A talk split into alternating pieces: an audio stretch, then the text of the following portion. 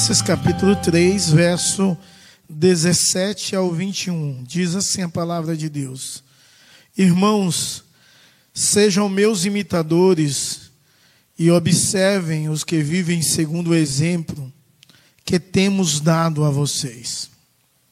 Pois muitos andam entre nós, dos quais repetidas vezes eu lhe dizia, e agora digo, até chorando, que são inimigos da cruz de Cristo. O destino deles é a perdição. O Deus deles é o ventre. E a glória deles está naquilo que se desvia e se envergonha, visto que só pensa nas coisas terrenas. Pois a nossa pátria está nos céus de onde também aguardamos o Salvador, o Senhor Jesus Cristo, o qual transformará o nosso corpo de humilhação para ser igual ao corpo da sua glória, segundo a eficácia do seu poder, que ele tem até subordinar a si mesmo todas as coisas. Que o Senhor nos nossos corações aplique a porção da palavra lida. Vamos orar? Grandioso Deus, nós te louvamos e te agradecemos pela tua palavra e queremos te pedir, ó oh Deus, que a mesma venha falar às nossas vidas, aos nossos corações, pois, Deus, precisamos ouvir a tua voz e viver é, segundo a tua santa vontade, segundo os seus santos desígnios, precisamos viver em louvor, em glorificação em adoração ao teu poderoso nome. É em Cristo Jesus que oramos e de já te agradecemos. Amém e amém. Bom, amados, o tema de nossa série de mensagens é uma vida centrada em Cristo. Uma vida centrada em Cristo. E, e, eu imagino que é muito difícil ter a vida centrada em Cristo. Ter Cristo como centro de tudo que somos, que queremos, que pensamos. É, é muito complicado, mas é algo que Deus deseja do seu povo. E quando nós lemos a carta de Paulo aos Filipenses, quando nós lemos o capítulo 3 em especial, Paulo ele fala sobre três tempos. Paulo ele vai falar sobre o seu passado. Ele vai falar sobre o seu passado quando no início da carta ele cita quem ele foi. Ele foi um perseguidor da igreja, um homem que entendia e pensava que estava fazendo as coisas segundo os princípios de Deus, mas não fazia. Então ele cita o seu passado como exemplo da graça de Deus ter o alcançado e transformou a sua vida. Ele cita o seu presente e no presente ele usa uma figura interessante, que ele usa a figura de um atleta e a ideia é uma ideia de avanço. E no seu presente ele está citando que ele está avançando e cada vez mais ele está se tornando parecido com Cristo, de tal forma onde Cristo é glorificado através da sua vida e dos seus atos. Mas quando nós lemos os versos 17 a 21, o apóstolo Paulo não está mais citando o seu passado, nem citando o seu presente, ele agora está vendo com a perspectiva do seu futuro. Ele está vendo a sua salvação eterna em Cristo Jesus e a plenitude da sua salvação. Ele está olhando o seu futuro, ele está olhando para o céu. E, e, entendendo isso, que é um cidadão dos céus, ele compreendendo essa verdade, ele incentiva a igreja do Senhor e Salvador Jesus Cristo a viver a sua cidadania. Nossa cidadania está nos céus. Esse é o tema de nossa mensagem. E ele chama a atenção daquela igreja a entender que a sua cidadania não está na terra, a sua cidadania está nos céus. A cidadania é importante. Quando viajamos para um outro país, essencialmente precisamos de um passaporte que demonstre a nossa cidadania. E, e, é interessante que esse termo, cidadania, nos nossos dias, é usado muito. Por quê? O tempo todo você vê assim: exerça a sua cidadania. E quando você vê um comercial assim, exerça a sua cidadania, o que é que está falando? O comercial está falando sobre votar. E eles estão restringindo a cidadania a um ato de votar. Um único ato. Exerça a sua cidadania, vá votar. Exercer a cidadania não é restringir a um ato somente. É muitas coisas. É claro que há um, há um incentivo ao voto, a pessoa eleger um candidato. Mas é claro que a ideia de um cidadão dos céus em exercer a sua cidadania há uma demonstração imensa em todas as áreas da sua vida que você é de Cristo, é diferente. Por isso você pensa e fala e age da forma que você faz, porque você é um cidadão dos céus. Mas a carta do apóstolo Paulo à igreja de Filipos e a exortação a nós é que nós devemos exercer a nossa cidadania dos céus. Como cidadão dos céus, nós precisamos olhar para a terra do ponto de vista do céu. Nós precisamos pensar nas coisas lá do alto. E muitas vezes em nossos corações e em nossas vidas é perdida essa perspectiva do reino dos céus e de um cidadão dos céus. E minha esposa, ela foi corrigir o PowerPoint e ela me perguntou o porquê da bandeira do Brasil e dos céus. Aí eu respondi a ela com isso aqui, ó. Tua nacionalidade está na terra, mas tua cidadania está nos céus. Você, tua nacionalidade, talvez, possivelmente todos, está na terra. Brasileiro. Possivelmente todos brasileiros. Mas, mas, a sua cidadania está nos céus. A nossa nacionalidade está na terra, mas a nossa cidadania nos céus. Você tem a cidadania celestial? Você é um cidadão dos céus? E para Paulo dizer isso, é claro que ele dizia porque havia uma importância na cidade de Filipos em ser cidadão romano. E o apóstolo Paulo está dizendo: a sua cidadania é muito mais valiosa. Você é um cidadão do reino dos céus. Mas será se você tem vivido como um cidadão do reino dos céus? Será se você tem vivido para a glória de Deus, para o louvor do Senhor? E quando nós entendemos que nós somos cidadãos do reino dos céus, nós compreendemos algo, nós compreendemos que o nome, o nosso nome está registrado no céu. E por isso nós devemos viver de forma digna como filhos de Deus que amam e glorificam a Deus e a sua cidadania. O apóstolo Paulo fala muito nisso. Ele diz que nós somos embaixadores de Deus em terra estranha. A ideia é que somos embaixadores de Deus no Brasil.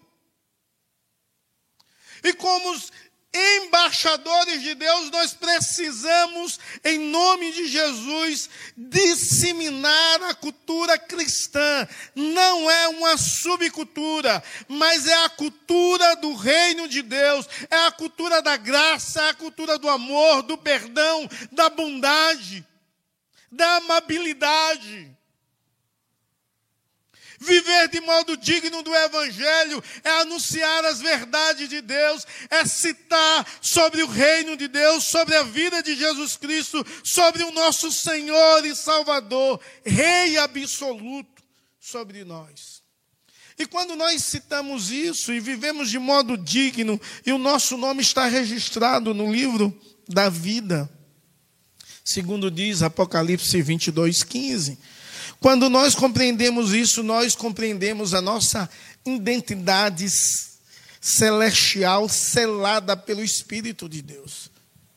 E aí, meus irmãos, a nossa perspectiva do passado é uma perspectiva de gratidão a Deus, porque éramos de um modo e Deus nos alcançou.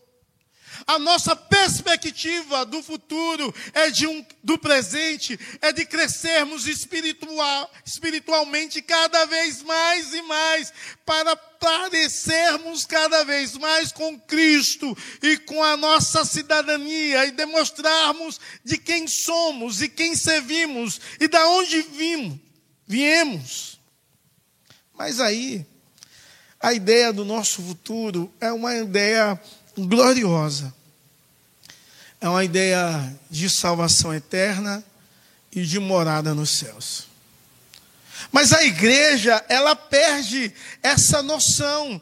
E, e, nós perdemos completamente essa noção, porque quando nós olhamos para o nosso passado e o nosso coração arde em gratidão, quando nós olhamos para o nosso presente e futuro, talvez as nossas perspectivas não são perspectivas celestes. São perspectivas da terra, de coisas aqui na terra, de vivermos mais e mais. E isso é muito sério. Quando eu era jovem, uma vez em uma conversa na igreja com outros jovens, e nós conversávamos sobre a volta de Cristo, e a perspectiva celeste, e todos nós, inclusive eu naquele período, um dizia: Eu quero casar ainda, antes de Jesus voltar. Aí o outro dizia: Eu quero ter filho. Outro dizia: Eu quero ter um carrão da hora, carro massa, bom, massa bem nordestino, viu? bom. Eu quero. Então, Aqueles jovens, inclusive eu, a nossa perspectiva naquela conversa a respeito da volta de Cristo era uma perspectiva muito terrena. Porque era uma perspectiva voltada para aqui, para a terra. E, e muitas vezes nós não pensamos assim. E muitas vezes nós não entendemos desse jeito. Algumas vezes cantamos em ato fúnebre e as pessoas não gostam de cantar fora esse hino fora de um ato fúnebre, porque acha triste um hino que diz assim: ó, oh, pensai neste lar lá dos céus. Por quê? Porque nós não vivemos pensando na perspectiva futura de um céu glorioso e magnífico, o qual Deus está preparando para nós. Mas, como cidadãos dos céus, nós devemos ter essa certeza da nossa identidade, da nossa cidadania. E como cidadão dos céus, o nosso costume, o nosso hábito é falarmos coisas concernente ao reino dos céus. E, e, a palavra de Deus está repleta que nós devemos falar entre vós com hinos, com salmos e cânticos espirituais. Então, a igreja do Senhor Jesus Cristo deve aprender a falar a linguagem dos céus. E a linguagem dos céus não é uma linguagem igrejeira. Tem um cântico pentecostal que diz aleluia, glória a Deus. Essa é a linguagem do cristão, né? É isso mesmo? Não conhece? Eu estou sendo mais pentecostal, ó.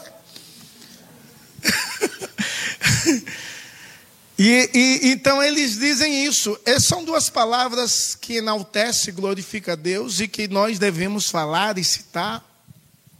Mas a linguagem do cidadão dos céus não é só resumida à glorificação.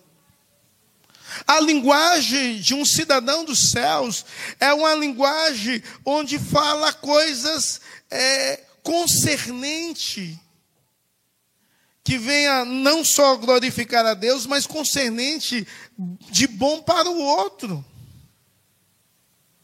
Que não venha falar palavras torpes a linguagem do cristão é uma linguagem que fala o que edifica, coisas boas. É, é uma pessoa que não é rendida às circunstâncias e ao momento. É alguém que entende e deve glorificar a Deus e exaltar a Deus e bendizer e abençoar o seu irmão pelo que ele fala.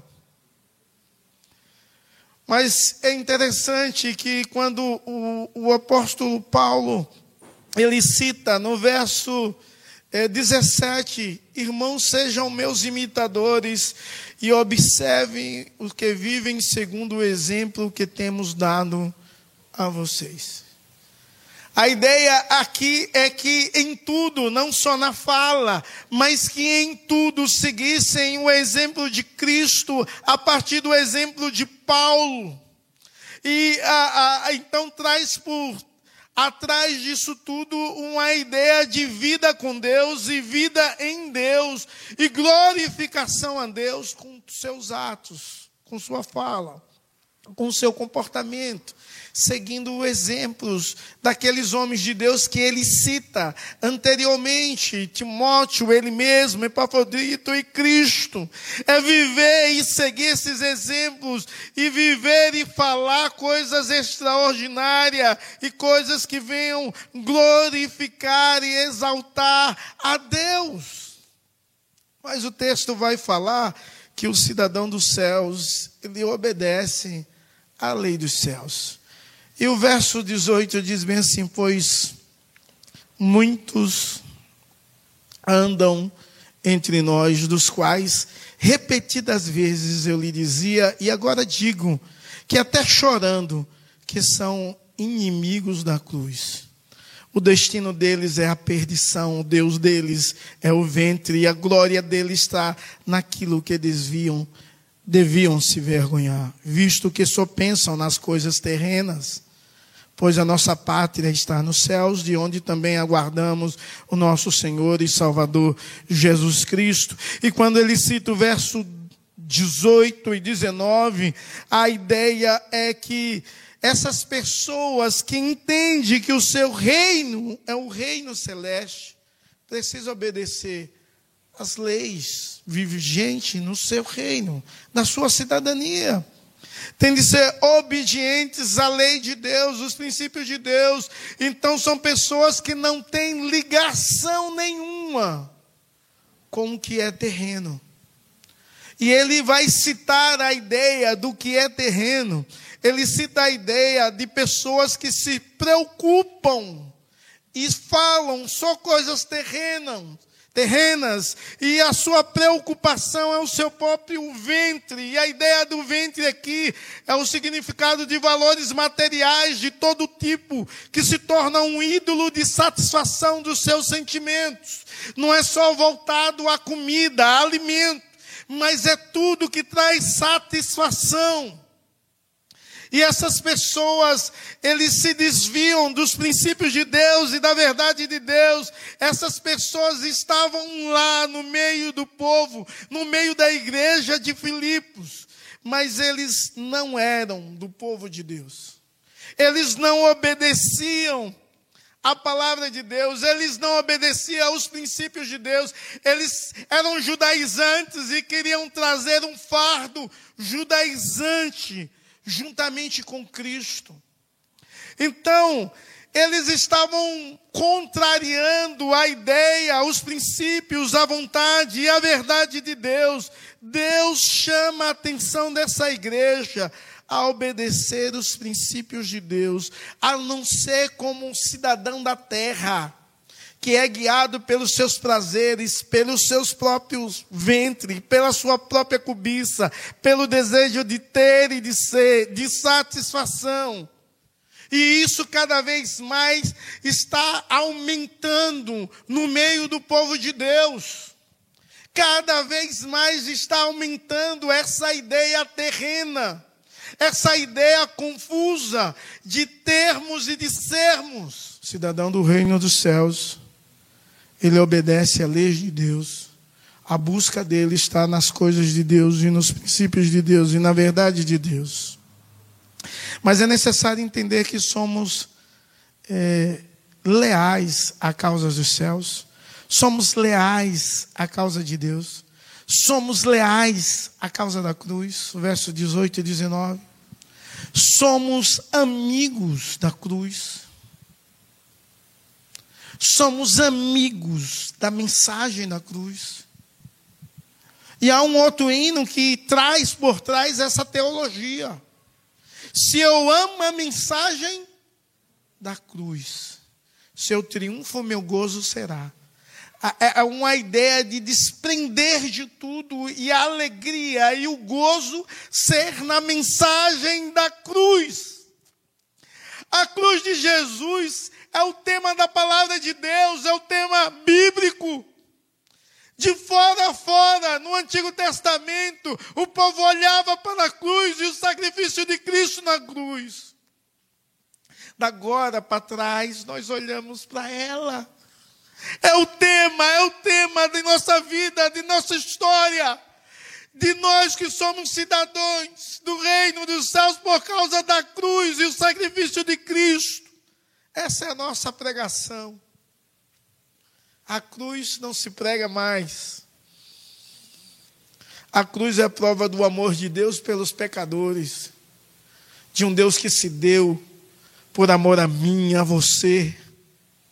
A cruz deu cabo à religião do Antigo Testamento e à religiosidade da tradição, à religiosidade de costumes cruz de Cristo nos dá acesso a um, um novo período, um novo tempo. A cruz de Cristo nos dá, através do sacrifício de Cristo na cruz, nos dá acesso ao próprio Deus. Em oração, podemos orar, podemos conversar com Deus em qualquer lugar, andando, sentado, deitado, correndo. É claro que quando nosso Senhor e Salvador Jesus Cristo gritou, ou falou, ou quase não saía som da sua voz, quando ele diz: Telestai, está consumado. Ele está dizendo que o seu sacrifício foi suficiente, foi único para o perdão dos nossos pecados, para vivermos uma vida de glorificação a Deus, para adentrarmos na presença de Deus e para termos a cidadania dos céus.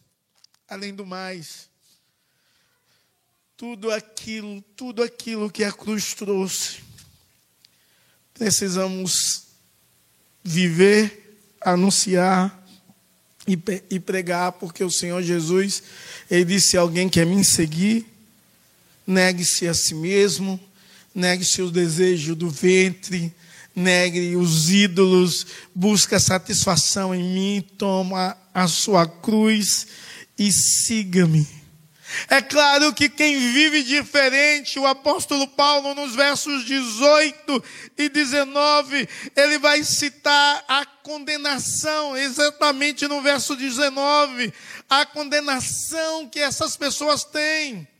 O fim deles, que não vivem a mensagem da cruz, que são inimigos da cruz, o fim deles é a perdição. Verso 19. O Deus deles é o estômago. A glória que eles têm baseia-se em vergonha e só se preocupam em coisas terrenas. Paulo chora, porque sabe que o futuro desses homens é a perdição, é a condenação, é o inferno. E esses homens que estavam no meio da igreja, é claro que o contrário é uma verdade extrema. Que a vontade de Deus é que em Jesus Cristo nós possamos amar a mensagem da cruz e em Jesus Cristo possamos, em nome de Jesus e para a glória de Deus, vivermos como cidadão do reino dos céus. E o cidadão do reino dos céus, ele aguarda o Senhor nos céus. E quando você lê o verso 20, diz bem assim: Pois nossa pátria está nos céus, de onde também aguardamos o Salvador, o Senhor Jesus Cristo. Você é um cidadão do reino dos céus? Será se você tem Jesus como seu Salvador? Mas no verso 20, os adjetivos que o apóstolo Paulo usa é que ele é Senhor também. E se ele é Senhor, nós somos escravos dele. Se ele é Senhor, ele manda em nossas vidas. Se ele é Senhor, eu nego a mim mesmo e tomo a cruz e sigo e prego a mensagem da cruz. Se Ele é o meu Senhor e o meu Salvador, se foi Ele que me conectou a Deus, se Ele domina a minha vida e a minha história, eu tenho de olhar para o reino dele, porque eu sou cidadão dos céus.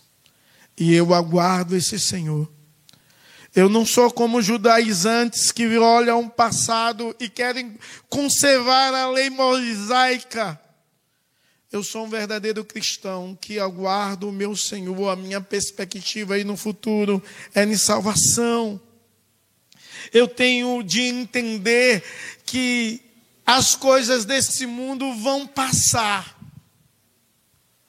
mas há uma esperança de salvação há uma esperança de céu. E eu consigo isso em Jesus Cristo. Então eu não posso viver como se fosse só um cidadão terreno. A minha nacionalidade é terrena. A minha cidadania é celeste. Então eu não posso viver como um louco. Da parábola que Jesus cita de um homem que plantou e colheu muito e disse: Eu vou aumentar os meus celeiros. E aquele homem, a visão dele era uma visão tão somente terrena. E o Senhor Jesus disse: Louco, se hoje te pedires, para onde vai a sua alma? Você é um cidadão do reino dos céus. Ou você vive o meio termo, a religiosidade que não te pode salvar? A religiosidade que talvez coloca um fardo sobre as suas costas? A religiosidade que faz com que você venha aos cultos e, ouvam, e ouça a pregação, mas que não haja mudança e transformação? Se Ele é Senhor e Ele é Deus, Ele é, se Ele é o meu Salvador e o seu Salvador, e Ele é, se você tem a cidadania E a identidade cristã, você deve viver como tal, falar como tal, pensar como tal, agir como tal. Porque se você não faz isso, você pensa que é, mas não é. Pensa que é cristão, pensa que é cidadão, mas não é. O cidadão do reino dos céus, ele visa o outro. O cidadão do reino dos céus, ele visa a glória de Deus. O cidadão do reino dos céus, ele glorifica a Deus. Aonde ele está porque ele é diferente. Porque Jesus está com ele. Está na vida dele. Então ele pensa diferente. Ele age diferente. E ele comunga da mesma mesa. Porque um dia vai comungar. Um dia lá no céu. Onde todos os santos estarão juntos, reunidos, bendizendo e louvando ao reino de Deus. Bom, irmãos, muitas coisas acontecem em nossas vidas e muitas vezes nos roubam até a nossa paz, a nossa alegria, a nossa comunhão. Rouba a alegria de viver, de orar, de cultuar. Algumas coisas das, das quais nos acontecem podem nos levar, em alguns momentos, até, até raiva de, de Deus, do Senhor Jesus Cristo, a questionar a ação de Cristo, os atos dele, a direção dele sobre a nossa vida, a condução dele sobre o nosso viver.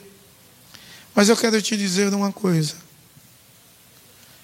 Deus tem muitos pensamentos ao vosso respeito. E a palavra de Deus diz que o pensamento que Deus tem é pensamento de paz. Olhe para o céu. Não olhe as circunstâncias. Não olhe o momento. Não olhe a dificuldade. Olhe para os céus. E quando nós olhamos para os céus, nós aprendemos a amar, a perdoar, a suportar, a conviver, a andar, a amar e a viver como Deus deseja que vivamos. Eu sou nordestino. Essa é a minha origem terrena. Então eu tenho característica de nordestino. Gosto de cuscuz. Gosto de carne seca. Gosto de sarapaté. Gosto de andar de cavalo. Gosto de falar oxente. Vixe. Gosto. Gosto de macaxeira com carne seca. É bom demais.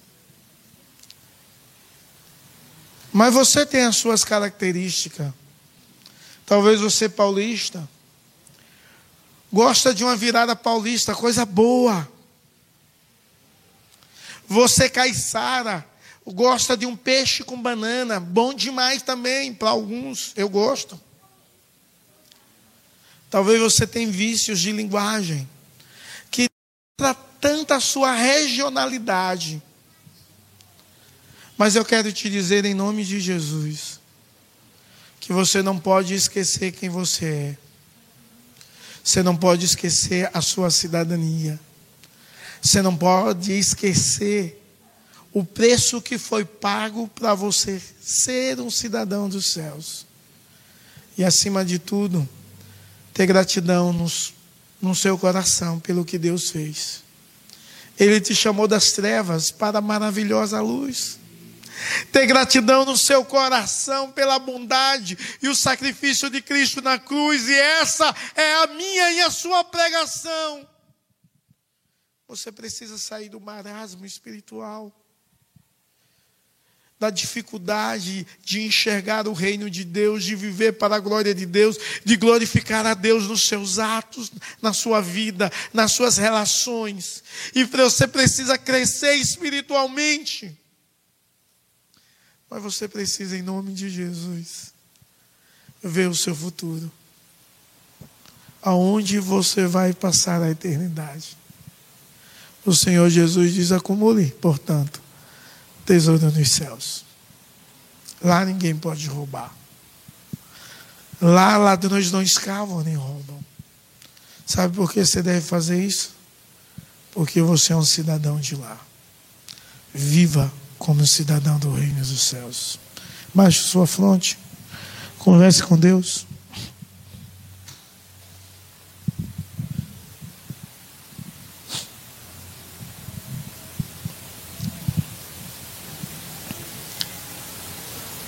Muitas vezes, oh Deus, nós somos bombardeados com coisas que tiram o nosso foco.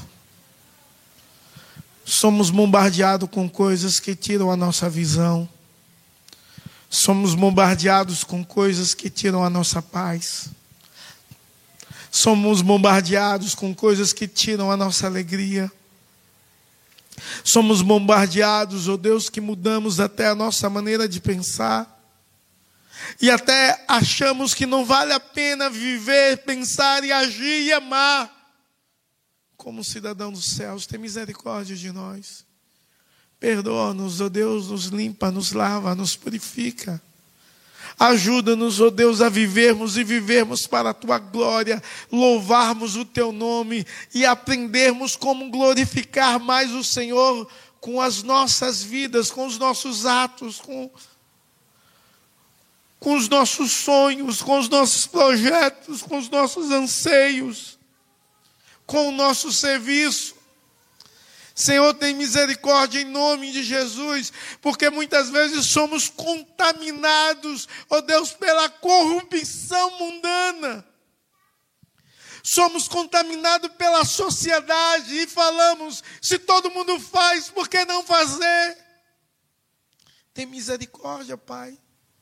Tem misericórdia de nós e ajuda-nos, ajuda-nos, ó Deus, a vivermos e vivermos para a glória do Teu nome, em louvor do Teu reino, magnificação, exaltação e glorificação do Senhor. Ajuda-nos a viver e viver diante do Senhor, onde o Senhor é glorificado, onde a nossa cidadania aparece, porque o Senhor é visto em nós, no que falamos, da forma que agimos, da forma que pensamos e expomos os nossos pensamentos, os nossos atos. O Senhor vem aparecer, Pai, em nome de Jesus, e para a glória do Senhor, em nome de Jesus.